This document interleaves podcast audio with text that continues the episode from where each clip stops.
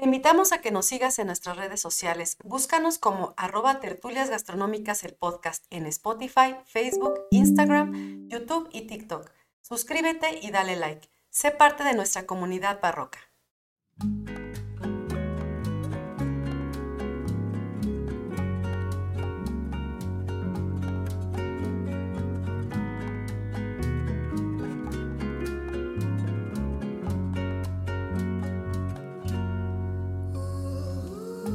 Hola a todos, bienvenidos a Tertulias Gastronómicas, un podcast donde platicamos de gastronomía, su entorno, significado, rituales, evolución y uno que otro chisme.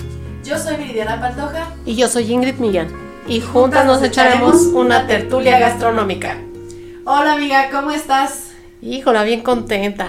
Bien contenta y también bien triste. ¿Por qué? Pues porque ya es el último capítulo de nuestra temporada. Ay, amiga, no, pero ha estado muy, muy interesante, muy padre, llena de conocimientos. La verdad es que yo creo que sí, este, va a quedar para la posteridad, amiga. Está claro que sí. Estamos trabajando para que así sea. Ay, sí, amiga, ojalá, ojalá. La verdad es que sí, les agradecemos muchísimo a nuestros, em, a nuestros escuchas que pues, nos están apoyando y que cada semana se conectan con nosotros. Les agradecemos y es gracias a ustedes también que seguimos aquí, que seguimos echándole ganas, pues para que esto trascienda y para que cada vez se haga más grande, ¿no? Y que podamos seguir invirtiendo el conocimiento que tanto hace falta, amiga, en el mundo. Así es. Y pues el día de hoy eh, estamos en la segunda parte de los 20 imperdibles de Michoacán. Nos quedamos la semana pasada, eh, creo que lo último que hablamos fue de las atápacuas. ¿Es correcto? Eso fue lo que, lo que hasta ahí eh, decidimos parar, porque también ya saben que luego nos, nos, Nos da mucha hambre. de media, ¿no, Y nos da mucha hambre. Nos fuimos a buscar tamales saliendo, ¿no? Sí, nada más que no encontramos corundas. no, amiga, esas hay que ir. Ya te dije que, que te animes y vamos a mi tierra para que Claro que sí. las corundas de Michoacán. Mm. A ver, amiga, entonces, ¿con qué vamos a seguir hoy?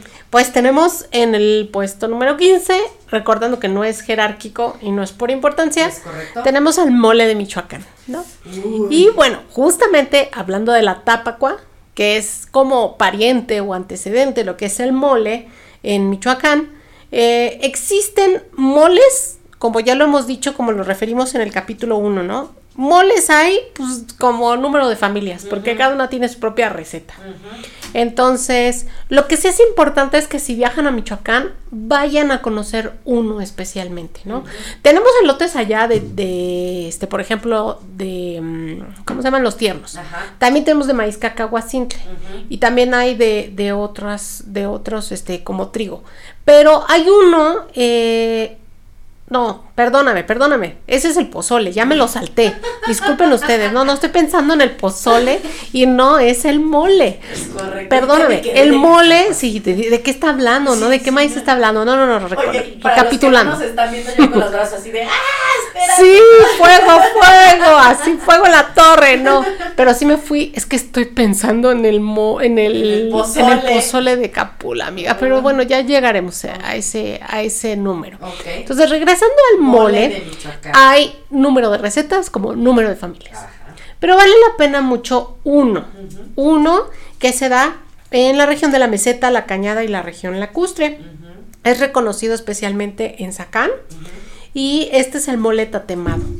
El mole tatemado se le llama así porque todos sus ingredientes van en crudo y se cocinan al mismo tiempo. Y ahorita Tatemados, vamos a platicar de cómo se realizan. Pero bueno, lo que se hace es este eh, una mezcla. Primero se hidratan dos chiles, que son chile guajillo y chile ancho. Y después de hidratarlos con agua caliente, estos se van a moler en metate, que es lo más interesante, ¿no? Ajá. Hay cocineras tradicionales que siguen haciendo estos moles este, a la usanza con instrumentos prehispánicos y obviamente eso le confiere un sabor Bien y una diferente. textura particular al mole. Entonces vale la pena, si encuentran una, una cocinera tradicional que recree estos platillos, irse directamente con ellas, ¿no? porque el sabor va a ser espectacular. Entonces, en este mole lo que hacen es, una vez que ya está hidratado los chiles, lo van a moler con canela, con ajonjolí, Ujú.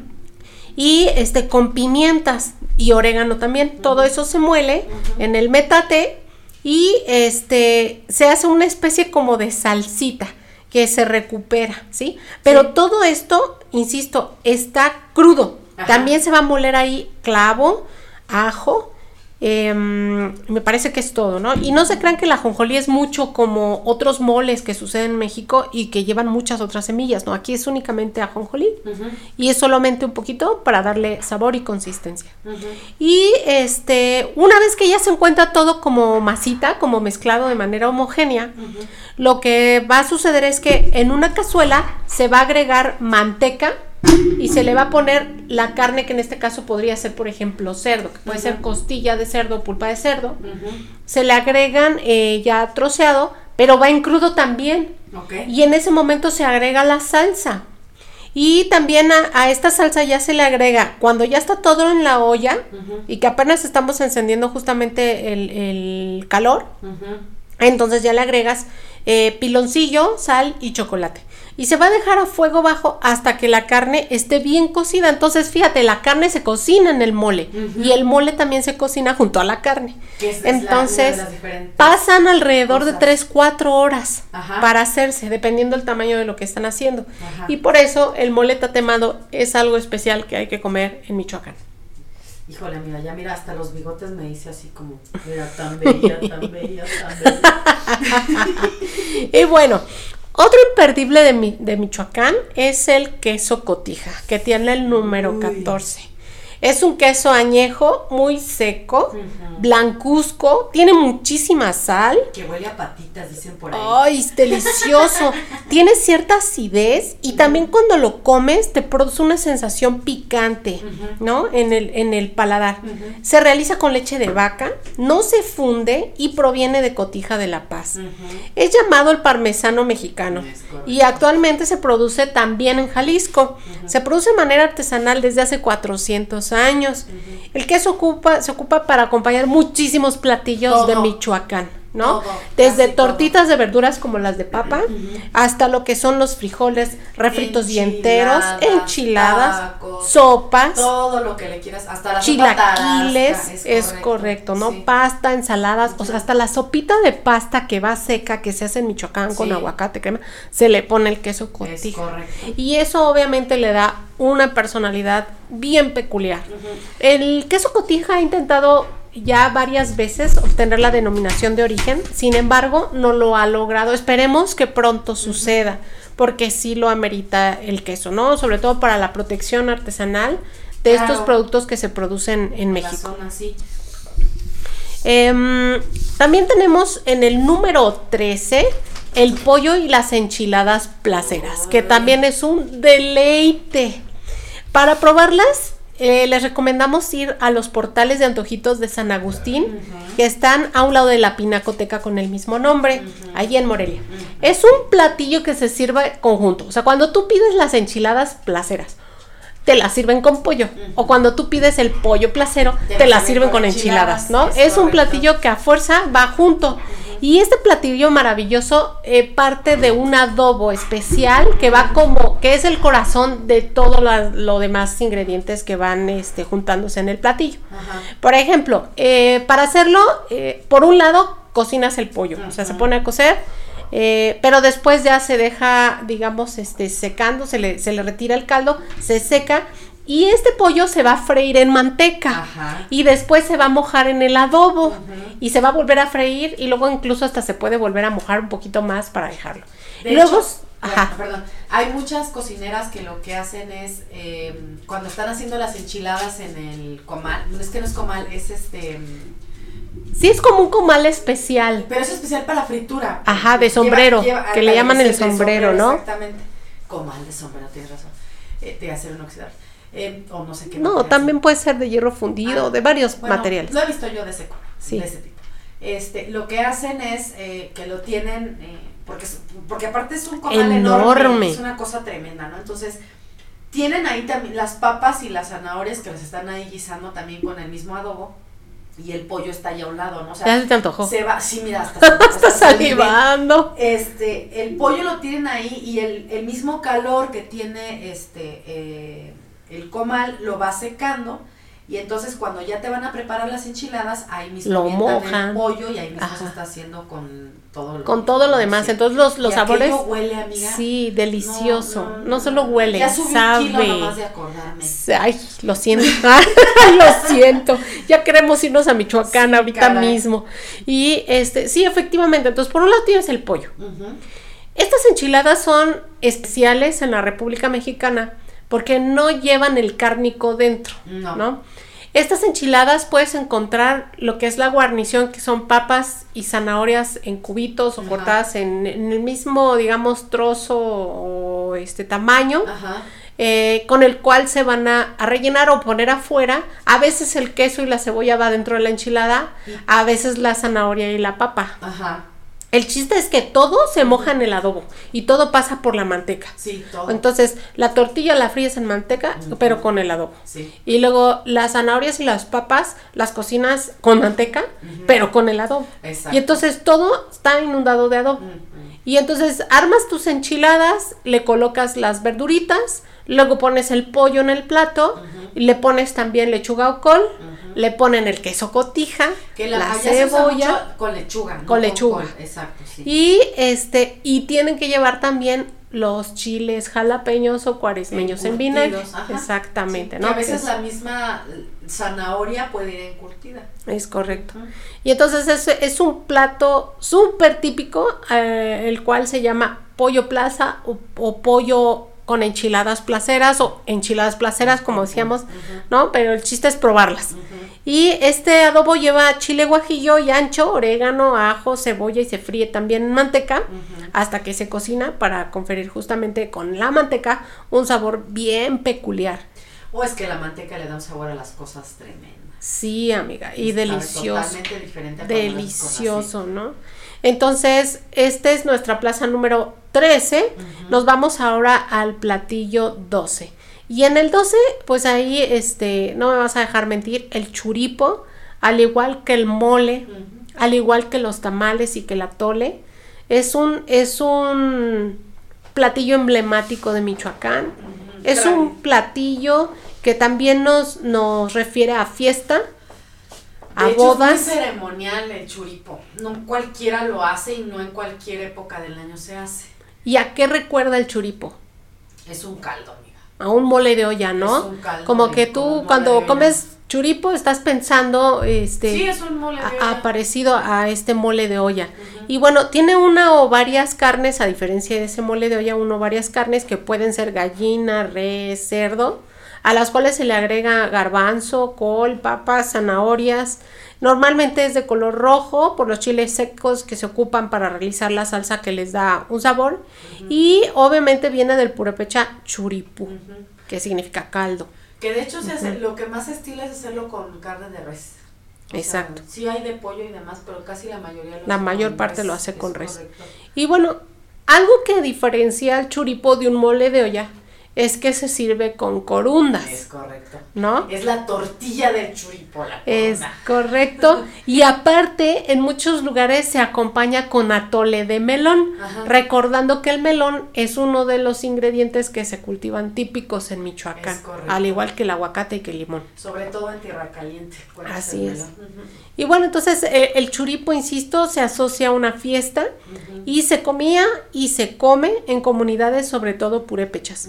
Cuando hay boda, cuando, cuando hay un, referente especial, se come junto con un atole, con corundas y también con charanda. Son las cosas que vas a encontrar en esa manifestación este, culinaria. De hecho, eh, donde más lo puedes ver, por ejemplo, es cuando se celebra el Año Nuevo Purépecha. Este, que se hace. em, bueno, ahorita este, les, les comento lo demás, nada más para sacar el nombre, porque ya ven que luego con esto de la pronunciation.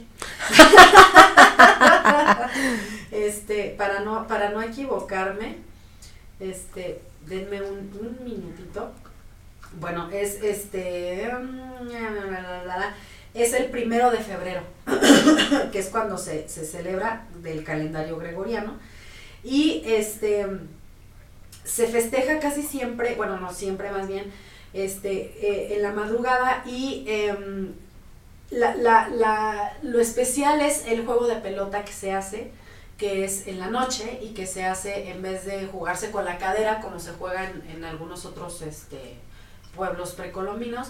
Este, la variante es que se juega con unos como palos, que Como es- que- bastones. bastones que asemejan a los Parecen de a hockey, de ¿no? hockey. Parecen. El no lo ulama. son. Exacto. Y la pelota está envuelta, o sea, es- está este, hecha de un material que se prende con Es flamable. Exactamente, pero que, ¿sabes qué es lo curioso? Que no quema.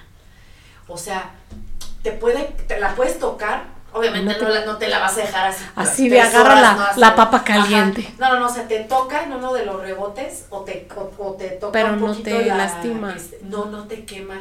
Y este, y la ropa Nada no más te incendias. Sí, nada Ah. más. Combustión espontánea, pero no pasas de ahí. Este, y se juega, este, el- en la noche se prende la pelota y después, o este, de que se hace el juego de pelota, la gente de la comunidad eh, saca sus hoyones así de churipo y sus jarrones de... Ya se te antojó otra vez, Sí, amiga. otra. Estás salivando Es que mal me, plan. me acu- me acuerdo de, de una experiencia que tuve por ahí en alguna ocasión que anduve allá. Uy. Entonces, este, y con charanda precisamente, entonces unas señoras te sirven el churipo en una, en una cazuelita y otras te dan las corundas, porque pues la acompañas con corunda, y otra te da tu, tu este jarrito O sea, con te vas charanda. formando en los distintos O sea, te, lugares. vas, te acabas jaita y borracha. Híjola, pero qué rico, porque con el estómago lleno, no hombre, qué delicia. Y luego ver un espectáculo así nocturno, Sí, es una cosa. debe ser magia, Sí, magia. sí. No, ¿Y dónde lo puedes padre. ver eso, amiga? Lo puedes ver eh, en toda la zona donde todavía exista eh, la cultura purépecha. En, la En esa franja que Pueblos, decíamos. En toda esa franja este, eh, costera. eh, Pero, por ejemplo, ¿realizan todavía esa ceremonia Sí. anualmente? O sea, ¿sí se puede Sí, visitar o es, es como muy cerrada? No, sí se puede, sí se puede visitar. Pues tendrás que llevarme No, un pues día de estos. más que quieras. Y que caiga en la fecha obviamente correcta. Pero de hecho, este... Esto es comercial, ¿no? Eh, ahorita la verdad es que Morelia se ha puesto mucho las pilas en temas de turismo. Sí. Eh, por ejemplo, si ustedes quieren apreciar el encendido de la catedral, por ejemplo, se hace todos los días sábado a las 8 de la noche, amén de que si hay alguna otra festividad, se pasa hasta las 9, 9 y media. Pero si tú te vas a las 7 de la tarde al centro, en, Michoac- en Morelia, perdón, ya puedes ahí este, degustar mucha comida típica que hay en el centro, están los portales, que es donde vas a encontrar este pues eh, las enchiladas, tostadas, atole, pozole, pambazos, que así les llamamos allá, que son aquí, este, se les conoce como guajolotas. Guajolotes. Guajolotes, bueno, esos para nosotros son los pambazos, ¿no?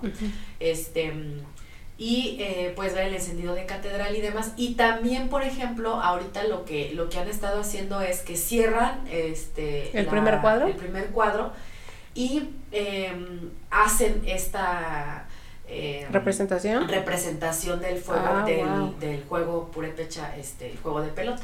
Entonces también lo puedes ver ahí en el centro. Ay, qué bonito. Ah, Entonces, si se quieren animar, la verdad es que sí les digo, eh, se ha estado invirtiendo en, en temas de desarrollo turístico, pues para levantar también el Estado, ¿no? Porque pues ya ven que el tema de la delincuencia nos trae azorados desde hace varios años, entonces pues, Ay, que ojalá eso ya que se ya eso quite se en pueda. todo México. Pues sí, amiga, porque la verdad es que nos está matando el tema del turismo y eso es muy grave. Sí. Bueno, Bien, y entonces vamos al número 11. En el número 11 hablamos de una sopa contemporánea, ¿no? Es una sopa deliciosa que nos recuerda a la sopa azteca, pero que es diferente.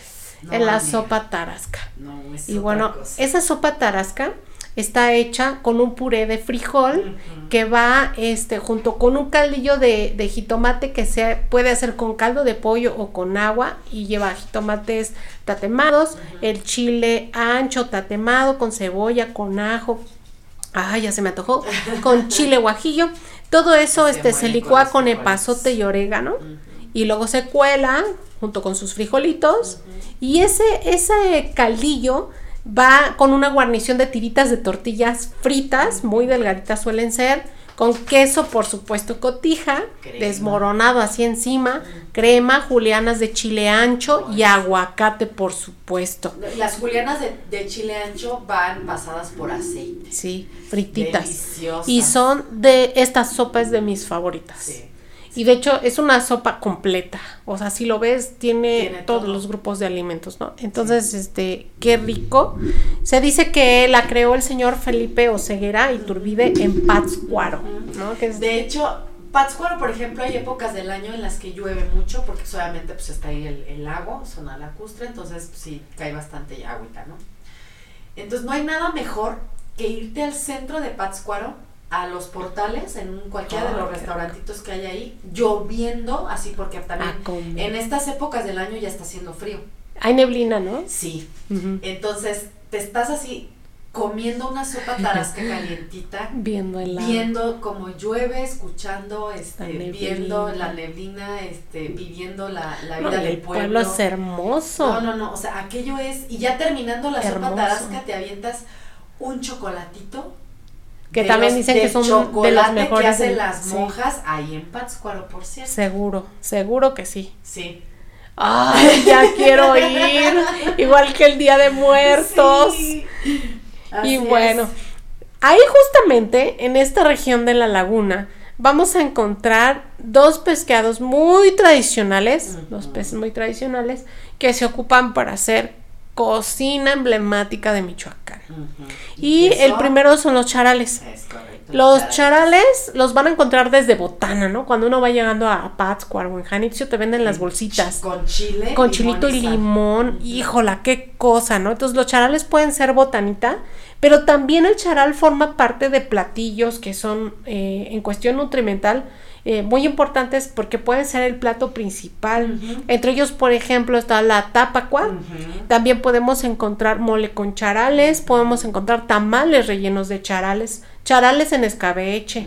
¿sí? Charales fritos, rebozados, sopa de charales también, ¿no? Y una infinidad de platillos, es, es enorme en las corundas, sí, porque el charal es como emblemático. Si fuiste a Michoacán, especialmente a la zona de los de la región lacustre y no los probaste, es como si no hubieras estado ahí. Aparte, fíjate que tienen un sabor muy característico y, y aparte no es fuerte su sabor, por eso se puede acompañar, pueden ser como acompañamiento a plato principal porque no es tan fuerte el sabor del charal. Y más porque son frescos, ¿no? No, a diferencia de otras regiones todos los días que, los que están ahí secos, ahí directo, exactamente. Y, y los encuentras también secos, los Sí. puedes utilizar. directamente de ahí. Entonces, una de las cosas también que, que hay que compartir es que de toda la producción que se realiza de charal en México, el 50% la produce justamente Michoacán, ¿no? Entonces, este, pues nada más un dato así pesadísimo.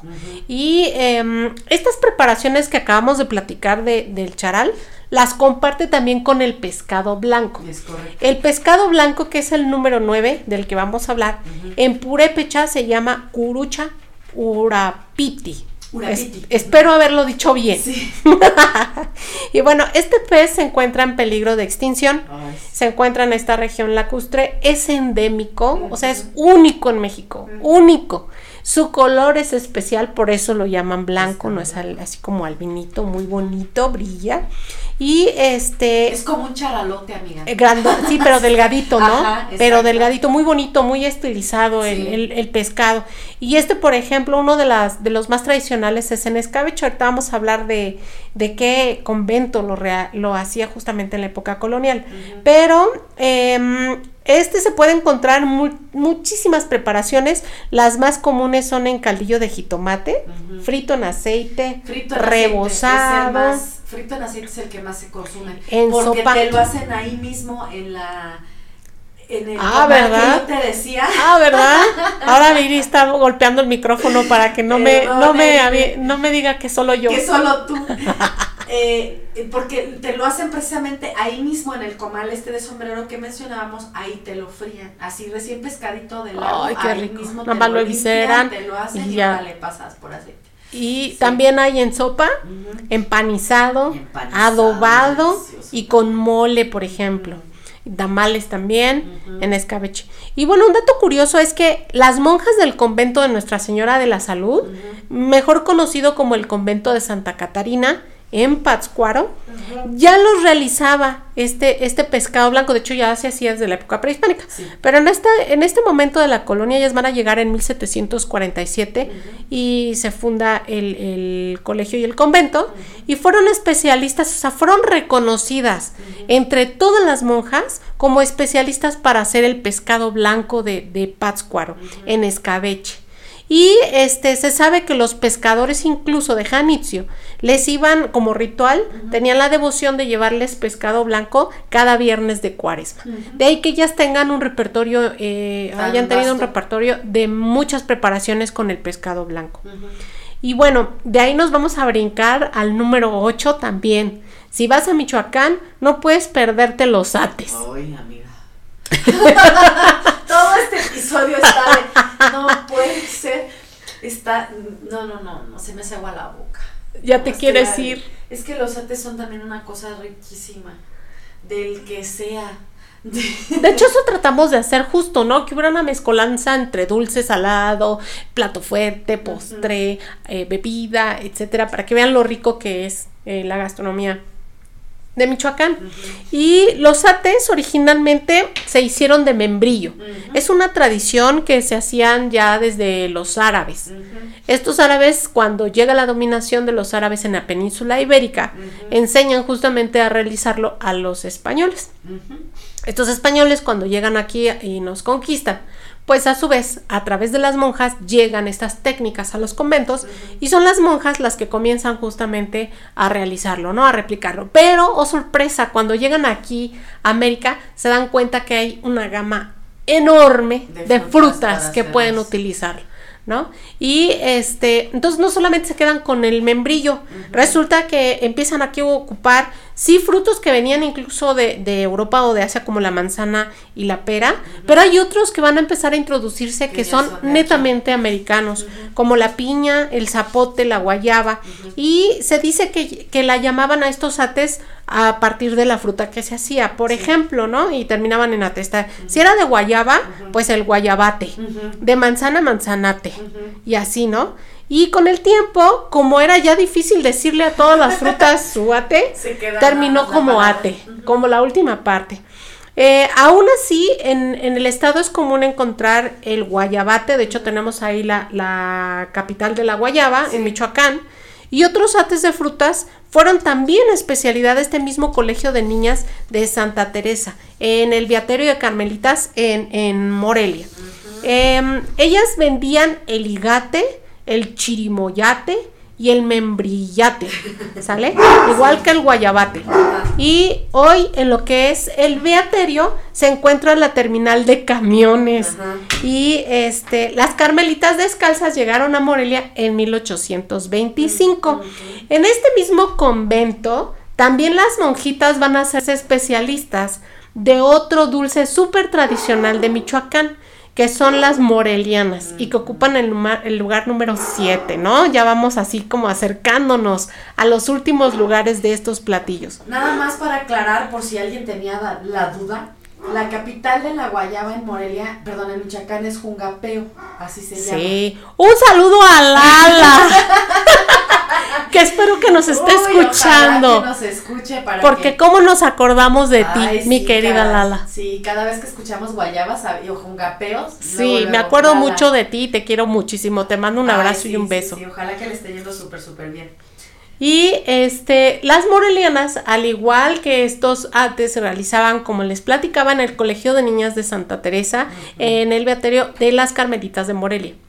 Este dulce se hace tradicionalmente con leche quemada, la cual es mezclada con azúcar y harina. Actualmente hasta clara de huevo se le pone. Y este, una vez que se mezcla, se mete a hornear. Se hacen una especie como de, círculos. Eh, hay diferentes formas y se hornean, ¿no? En España, en esa época, a este dulce se le llamaba roscas de loja. Y aquí se van a cambiar los nombres por, morelianas. ¿Sale? Y es un postre muy fácil de hacer, pero también muy típico, ¿no? Es una de las cosas que no puede faltar si vas al tema de las dulcerías. Si viajan a Michoacán, sí les recomiendo muchísimo en Morelia visitar el Museo del Dulce, que es donde justamente pueden ustedes comprar, pero como locos, así, un montón de variedades de dulce que se hacen en, el estado. Entre ellas, por supuesto, las morelianas y los ates. No, y van, tienen que a fuerza. Sí, también el mercado de los dulces. Está ahí a varias cuadritas. del centro histórico. En el centro histórico. Y entonces, o sea, te atascas. Sí, de lo que quieras de comer. Entonces, si van a Michoacán, van a engordar. Ir a comer, si no es ir a comer, es ir a, comer y a comer y así. Y disfrutar. y a caminar para que se te Sin baje culpa. lo que comiste para exacto, seguir tragando. Exacto. Literal. Y bebiendo. También. y bebiendo. Sí, también. Corrección. Y bueno, algo que queremos también compartir es la posición número 6, que es un ingrediente, ¿no? Así como hablamos del queso cotijo, vamos a hablar de otro ingrediente muy tradicional, pero no único y exclusivo de Michoacán, que es el aguacate. Resulta que este, este fruto, que se, eh, su nombre, eh, digamos en latín, su, se me fue el nombre, ¿cómo se llama? El nombre científico. Ah. Es Persea americana. Es finalmente un fruto nativo de América, que nace en Mesoamérica. Pero fue tan importante en Mesoamérica que llegó a recorrer prácticamente hasta Sudamérica. ¿no? Se encuentran árboles. Estas, eh, este fruto se encuentran los fósiles hasta hoy más antiguos en la región de Tehuacán, Puebla. Eh, eso quiere decir que ya se empezaba a, cultivar o a tratar de, de, mm, domesticar, justamente la planta hace 7.000, 8.000 años. Es una de las plantas más antiguas que existen ya por cuestión de de manipulación de los hombres y que demuestra que era un fruto muy querido y muy común en, la dieta. ¿Cuál es? Aguacate, ¿no? Vamos para allá. ese, sí, ese, sí es, ese sí es como la burla, ¿no? Que a todo lo, lo que era este de aquella época le, aumentas la tele, ¿no? Y para todo es Así. ¿Cómo te llamas? Viridiana Viridiana Ingrid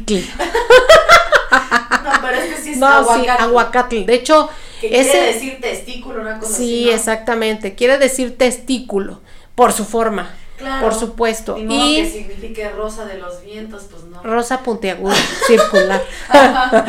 sí, sí, sí. ¿No? Y este, de hecho, este fruto está asociado por su forma con el testículo de las personas. No solamente de las, ¿eh? también han de ser tuyos. no, amiga, no hace falta una charanda, pero. Sí, no, ya es el hambre. Sí, no, vas a ver.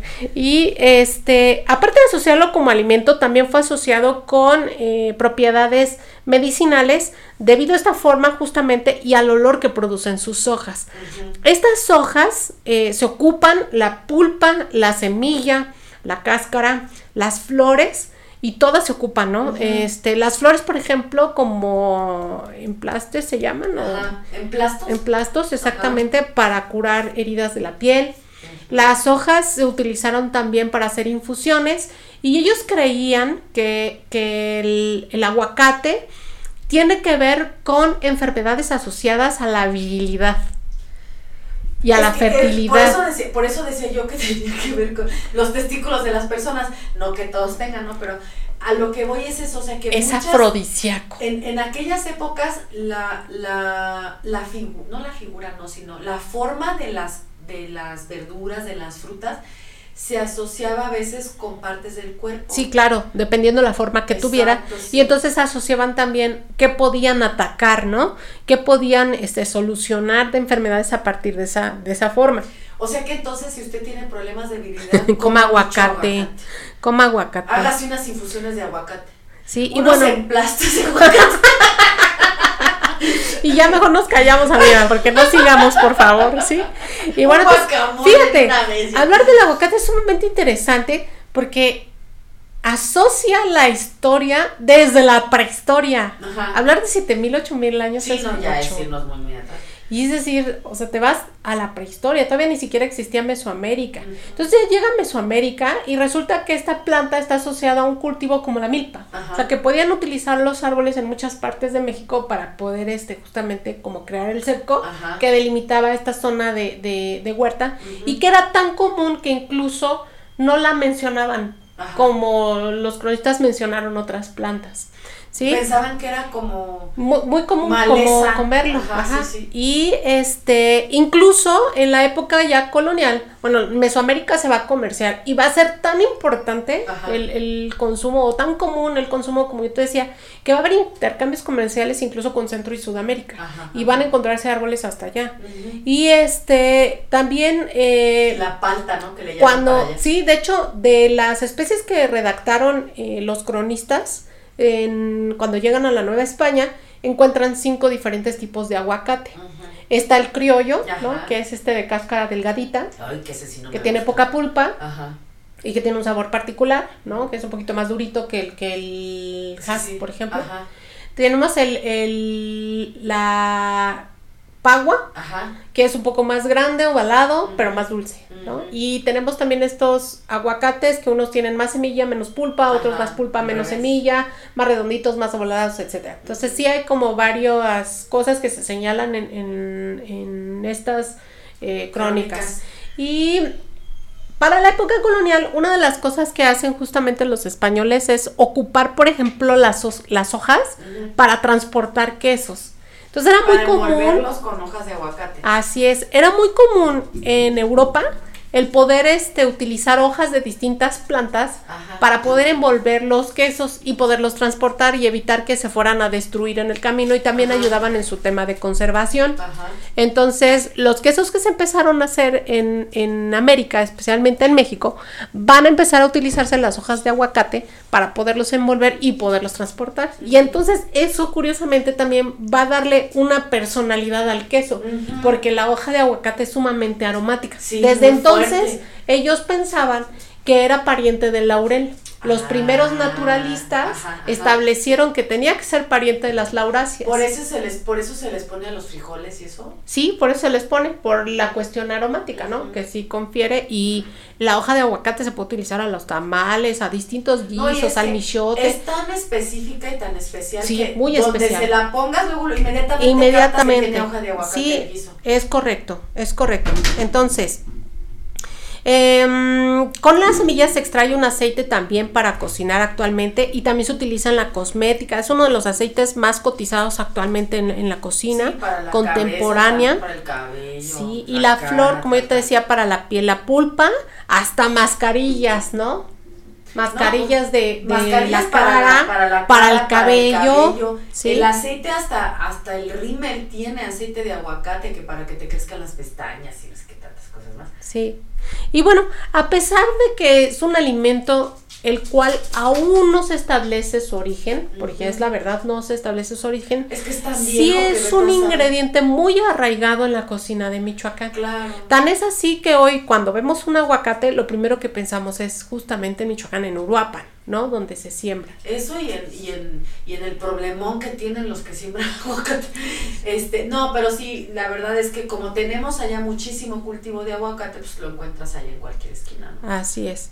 Entonces, pues eso es lo que hay que decir. También muchísimos alimentos que tienen que ver, o platillos que tienen que ver. Tú ya dijiste incluso en la mixología actual, como hasta el aguacate está dentro de esas guarniciones o de, estos, de Postres, esos preparados. En nieves, nieves, eh, hasta en este, cheesecake, yo he visto. Todo, es que de verdad Mousses. que para todo Sí, se puede utilizar. En todo. Y como tiene este sabor tan neutro, o sea, sí sabe, pero tiene un sabor, tiende a ser más neutro, entonces lo puedes Sí, la pulpa. con dulce, con salado, con amargo, con lo que se te pegue tu regalada gana. Así es. Es correcto. Así es. Entonces, este sería el número 6. Para el número 5 vamos a hablar de la morisqueta. A ver, platícame de la morisqueta, por favor. Pues la, la otrora llamada moros con cristianos. es correcto.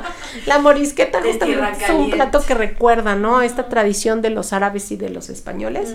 Y la morisqueta suele comerse junto con otros platillos, especialmente uno que se llama porrea de yod, que también vamos a platicar es. rápidamente en este paréntesis cultural de este número. Se consume en tierra caliente. Esta morisqueta es arroz blanco que va al vapor y que se sirve acompañada de frijolitos con un poquito de caldo. De preferencia frijolitos negros. Sí. Y está guisado, bueno, se sirve también con- junto con un guisado que lleva carne de puerco en salsa roja, el cual está hecho con chile puya, o sea, pica, Sí, sí pica. jitomate, Sudas, cebolla amiga. y ajo tatemado.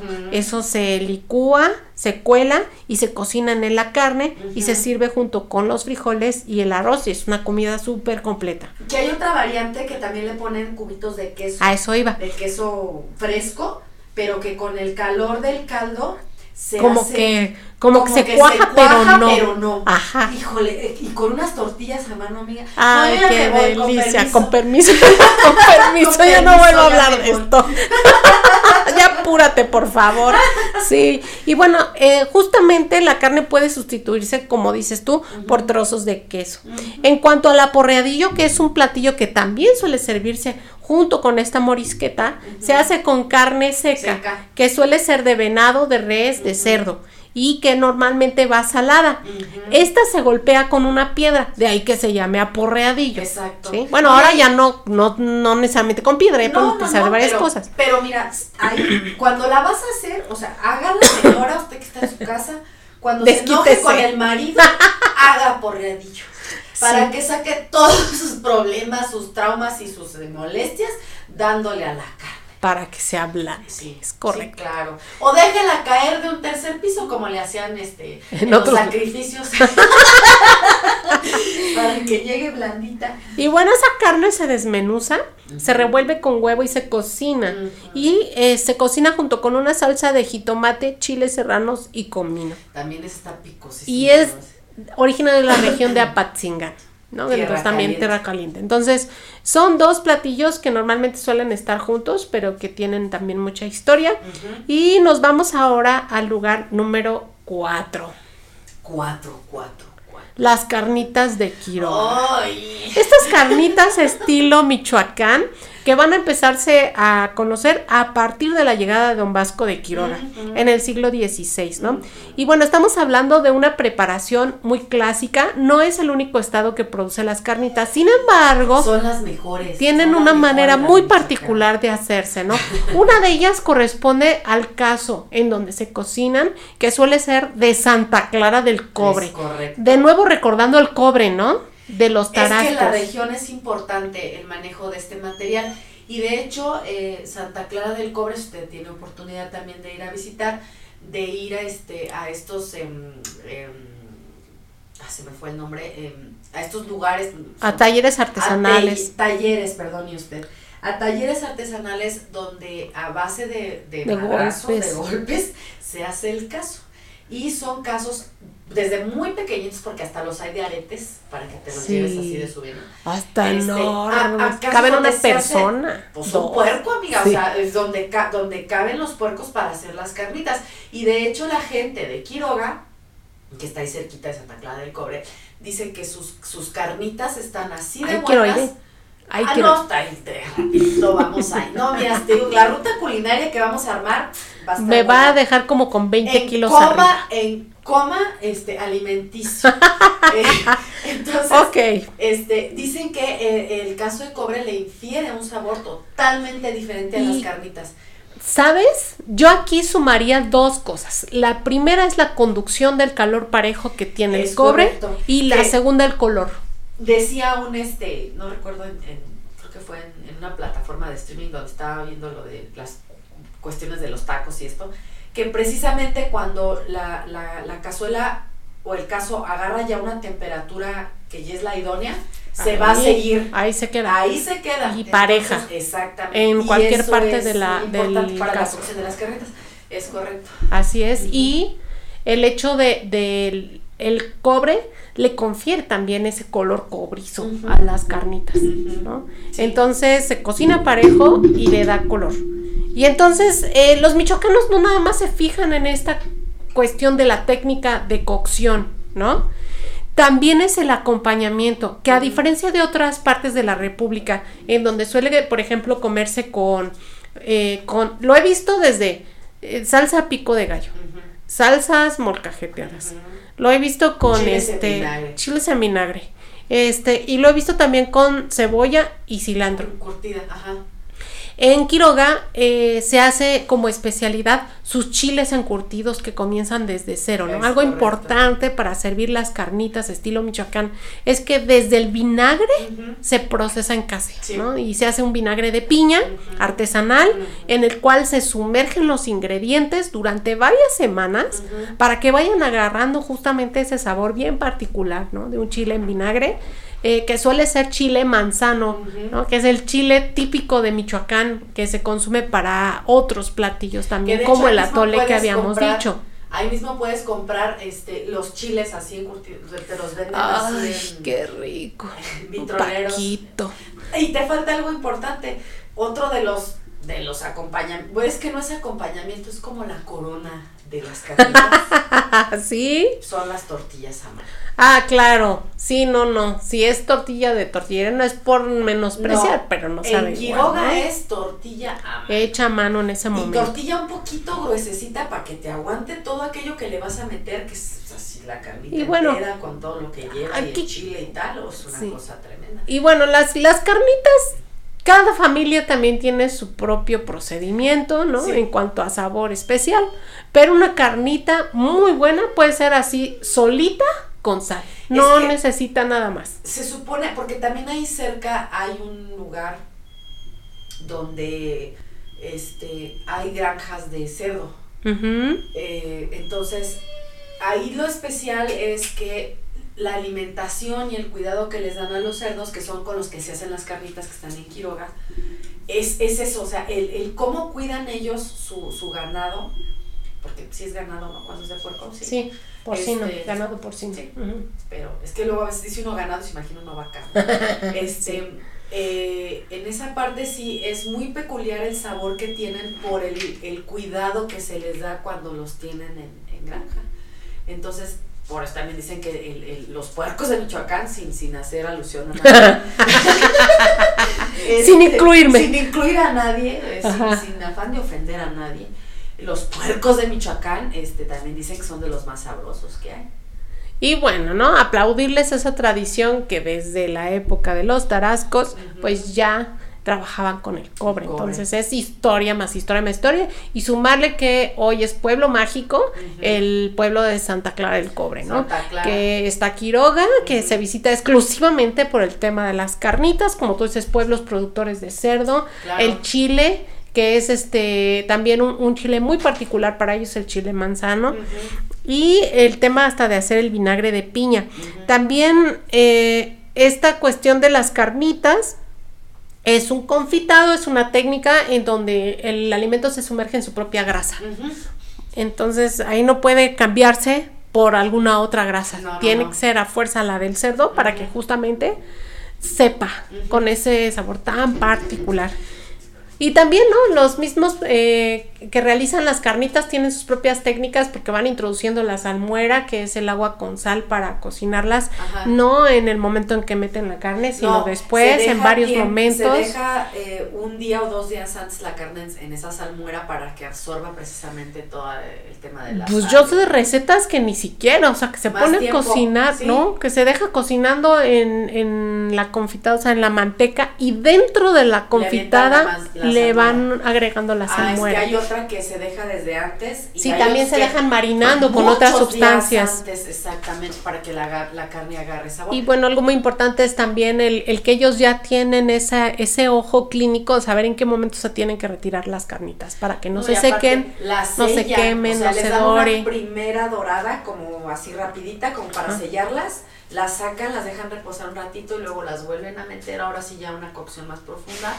Por ejemplo, yo conocía a, pues a mucha gente, ¿no? De ahí de Quiroga que nos decía que jamás, este, que si veíamos que alguien les echaba azúcar o que refresco de cola y Sí, así, no, que no. no, que eso es salirse totalmente de la Que mandarina, receta que sí. Si hay gente que le echa no sé qué, Naranja. de cítricos, ¿no? Ajá. Dice que el- No. la pura, o sea, el puro puerco con su, Con su manteca, manteca, eh, ya hace le la daba el magia. sabor. Hace la magia. Exactamente. Y, y algo bien particular es que cuando ya casi están listas, sueltan un aroma, amiga, que, que No, de hecho tú lo ves, ¿no? Desde que estás viendo el cuerito, Sí. doradito, No, así en la parte de arriba de la carne y el olor, como dices tú, es un tan aroma especial. tan particular. A caramelo. A, metros a la redonda, Ajá, pues. con A caramelo, cerdo. exactamente. Como caramelizado, precisamente. Ay, Dios. Así es.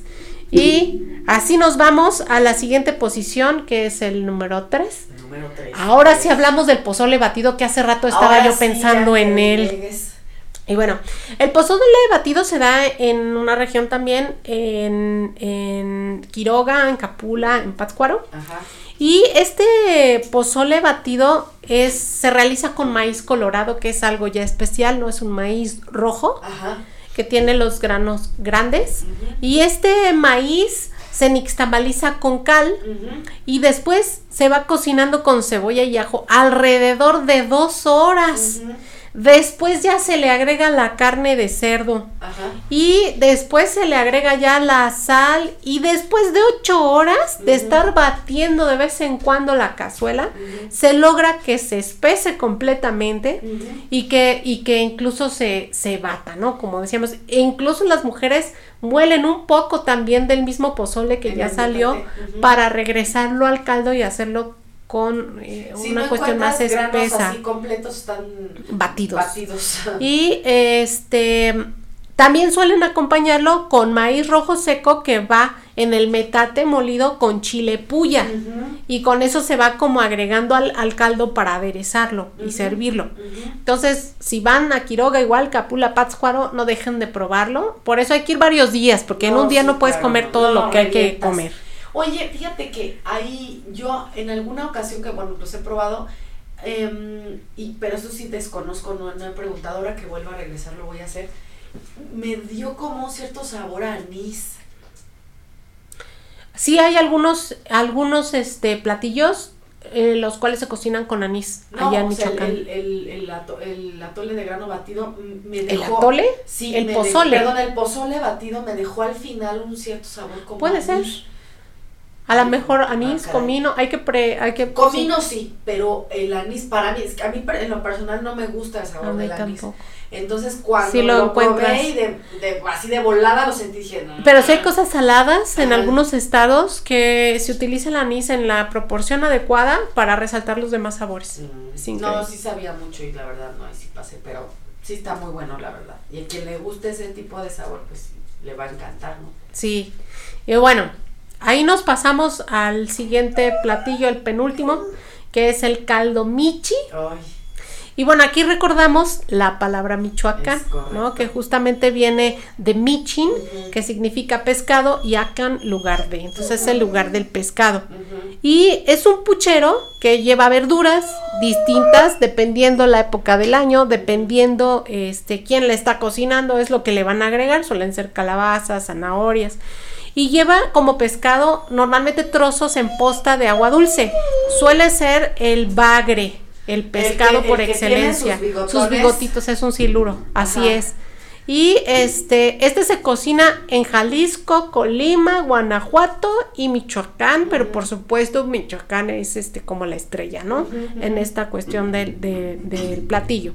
Y este, pues también nos recuerda, ¿no? Que, que en Michoacán no solamente están los tamales y el mole, o sea, tenemos regiones en donde hay peces internos de agua dulce, pero también están los peces de agua salada en la costa y los mariscos, ¿no? esa es otra, Y tenemos las frutas que están en conserva, los ates, los dulces de leche, Los licores, amiga. los licores y las bebidas. Y bueno, con eso ya vamos a pasar al último, al último, este, al último espacio lista, de nuestra lista que es la nieve de pasta. Ay. No podíamos irnos sin mencionar una nieve de pasta. Claro, que, es emblemática. de es Michoacán. emblemática de Michoacán, exactamente, como aquí es el, el mantecado, ¿no? Allá es la nieve de pasta. Este helado se inventó en 1905 y el primero en servirlo fue don Agapito Villegas. O sea, tenía que llamar a Gap. Un color eh, que suele ser sugerente como dos, ¿no? Uno como rosita y otro como color este El más tradicional clarito, es como beige. como beige, ya exactamente. ves que nosotros distinguimos 20 mil tonos de beige. Es como beige. es blanco beige, Blanco así. beige. Como cáscara de huevo, pero, pero más beige. Así. Eso. Eso. Es como ostión beige. Así, ¿no? Sí, Empiezas sí. con todos estos. Sí, a fuerza. Todas las variantes. Arena beige. Ajá, sí. Bueno, hueso así. Hueso, sí, cierto. Es correcto. Bueno, entonces, arenita. Sí. Ese color es el más tradicional, pero también lo puedes encontrar con otros colores. Es y que a veces, por ejemplo, a la de pasta le Ajá. meten, por ejemplo, fresa. Sí. Como, como batida y entonces agarra este colorcito un poco más como de palo de rosa. sí. Exacto. Y bueno, es una nieve que se utiliza nuevamente el caso para hacer, o sea, nuevamente el caso de cobre ah, vuelve a hacer su presencia en, eh, de Michoacán y este se va haciendo con almendras, eh, leche, vainilla, miel, bicarbonato y azúcar. Y bueno, es una nieve que se reconoce en todo el estado, que si vas no puedes dejar de probar, especialmente en, En Pátzcuaro. En los portales de Pátzcuaro. Y bueno, es así como terminamos la lista de los 20 imperdibles de Michoacán. No sé qué más quieras agregar, amigo. No, Yo sé pues, que faltan miles de Dejamos cosas. muchas pero- cosas afuera, la verdad, este, pero era imposible. O sea, eh, cuando estábamos pensando en qué meter y qué no meter, la verdad es que sí nos faltaron muchos, nos disculpamos, la verdad, porque no, no es porque pensemos que estos sean los mejores, No. nada que ver, simplemente, eh, pues fueron los que cayeron en, en la tómbola. porque, Como representación de lo que claro. decíamos, de que hubiera postres, que hubiera este sopas, que hubiera platos fuertes, que hubiera temas prehispánicos, que hubiera temas coloniales, que hubiera temas contemporáneos. Sí, claro. O sea, que todo sumara. Un poquito de Bebidas. todo, ¿no? Que a lo mejor si, si vamos a ponerlo a, a- a discusión con nuestros escuchas, con nuestros barrocos, que nos digan si quieren que repitamos, o sea, o que hagamos otra lista de Michoacán, porque aparte pues, nos faltan, sí, sí, o sea, nos falta, ojalá que la verdad el programa nos dé para muchos, muchos años. Oye, tan solo con los tamales y atoles hubieran sido 20. No, es que podemos tomar, eh, que eso también lo, lo ponemos a, a votación con ustedes, si quieren que toquemos estados en particular, digo, ahorita tocamos Michoacán porque va a derivar En a- a posterior y en otra cosa, pero este sí nos gustaría ir haciendo como, como estas El compendio de cada estado, de cada estado. saltando y dejar episodios por estados. Y también les pedimos, por favor, que si, que si quieren que o sea, que hablemos de un estado, que también ustedes nos compartan por nuestras redes sociales cuáles son esos platos típicos que ustedes quisieran que nosotros habláramos de ellos, ¿no? Que también es, es- eso estaría padre, ¿no? Como retroalimentación, que nos den así, yo quiero que hables de tal cosa, ¿no? Y Sí. nos ponemos a investigar, claro que sí, con mucho gusto lo platicamos en el programa, Así es. Al fin que la gastronomía es de México y del mundo es maravillosa y es un universo. Y bueno, esperemos que este, esta primera temporada les haya dejado un excelente sabor de boca y con ganas de seguir escuchando todavía más y aprender más, porque finalmente la comida es cultura. Finalmente la cultura es un idioma, así Es como la música. Es algo que genera paz, ¿no? No, y que la verdad es que no podemos, ya lo platicamos cuando empezamos el, el- el primer episodio que decíamos que no puedes amar lo que no conoces. Así es. Entonces, esta profunda relación que el mexicano tiene con la comida también nace del conocimiento cultural que trae, el bagaje cultural que trae cada plato, cada, cada insumo, cada este, región, por ejemplo, ¿no? Entonces, cuando nosotros conocemos nuestra historia, de dónde venimos, cómo se hacen las cosas, cómo se llaman, eh, qué trae atrás de eso, ¿no? Yo creo que la verdad ahí es donde empiezan a hacer este profundo sentido de pertenencia, de decir, Estoy o sea, no- no orgullosa puede- y quiero saber más. Exacto, no, y aparte, de verdad es que nuestra gastronomía no le pide Es ser un nada privilegio. a ninguna del Sí, mundo. así es. Y, y la carga histórica que trae nuestra cocina es bien interesante. Y la verdad es que eh, debemos de reencontrarnos con la gastronomía mexicana, ¿no? No, no quedarnos nada más como en, en lo típico. Hay Sí. muchas otras Ay, la cosas. enchilada, ya me la comí Exacto. ya. No, hay muchas otras cosas que desconocemos por estado, por ejemplo, y que mm, entre más conozcamos, pues más vamos a, a- a poder A ser representantes de nuestra cultura A aquí fomentarla. y en el extranjero y a donde tú vayas, ¿no? Eso es bien importante.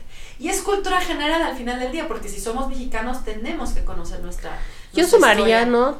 Este, sí, especialmente en México y yo me siento feliz y orgullosa de ser mexicana, la defiendo a capa y espada, pero también, ¿no? Soy un ciudadano del mundo que también defiende las demás culturas alimentarias, porque todas suman a este Es que somos maravilloso un planeta. revoltijo de todo. No podemos decir ya esto Ah, de, sí, aquí no hay de exclusividad. soy originario de tal parte o no, este, no puedes vivir aquí porque no eres de, o sea, es que es la verdad, ya a estas alturas somos un revoltijo de todas las culturas y eso precisamente es lo que le da el valor a, a cada una de ellas.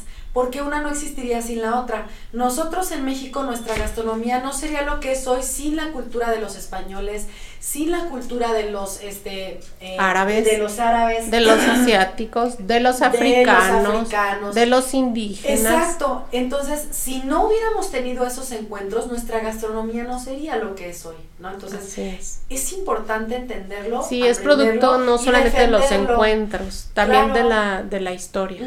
Exactamente. Y pues son cosas que, que ya pasaron, que no tenemos tampoco por qué hoy se estar pidiendo que nos pidan perdón por cosas que ya pasaron, que, que más bien eso ha, ha hecho que nuestra cultura sea Se enriquezca. Exactamente, agradecerlo en vez de estar también ahí criticando, ¿no?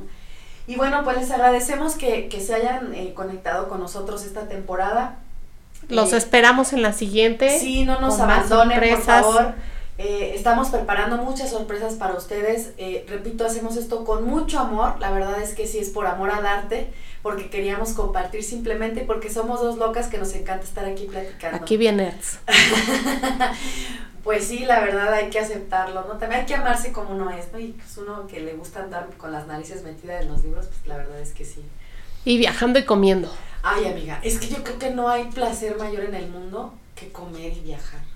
Sí hay otro, pero no, se trata de pero- eso este pero podcast. Este podcast es familiar. De gula. No podemos hablar de otras cosas. Ya parece hacemos otro que te parece. Está bien. Bueno, pues muchísimas gracias a todos. eh, les agradecemos mucho, mucho su apoyo. Y pues Nos vemos nada, pronto. eh, nos vemos pronto con nuestra segunda temporada. Muchas gracias, amiga. Bye. Bye.